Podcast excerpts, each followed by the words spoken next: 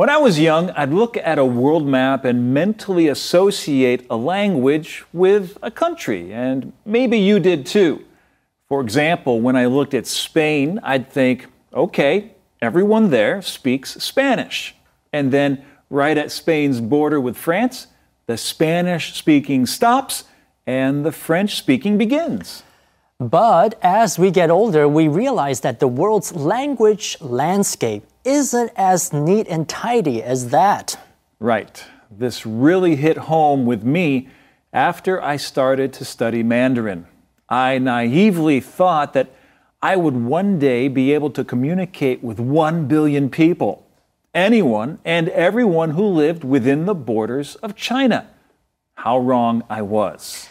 The truth is, there are millions of people in China. Some say up to one third of the population who do not speak Mandarin at all. It's certainly possible, for instance, that people in Shanghai can live and work their whole lives there without uttering a word of Mandarin. Yes, and further down the coast in certain parts of southern China, it's been said that tourists looking to bargain with local shopkeepers would have better luck communicating in English than they would using Mandarin. 当我们决定要学某一个外国语言时，是否有一些先入为主或错误的观念呢？像 Steve 当初决定要学中文，他就以为学会了中文就能够跟全中国十几亿的人讲共同的语言。结果他发现，在中国的人口当中，有许多人是不讲普通话的。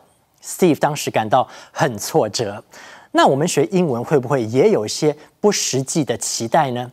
虽然英文是世界上最普遍的语言，但有很多照理说该用英文的地方却听不到英文。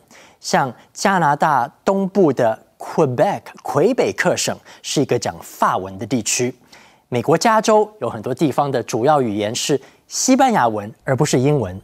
在英文的发源地英国，就有二十多种的地方的方言。你去到这些地方是不会听到正统的英文，所以我们必须要了解世界上的 language landscape 语言的地图，跟实际以国家划定界限的地图是很不一样的。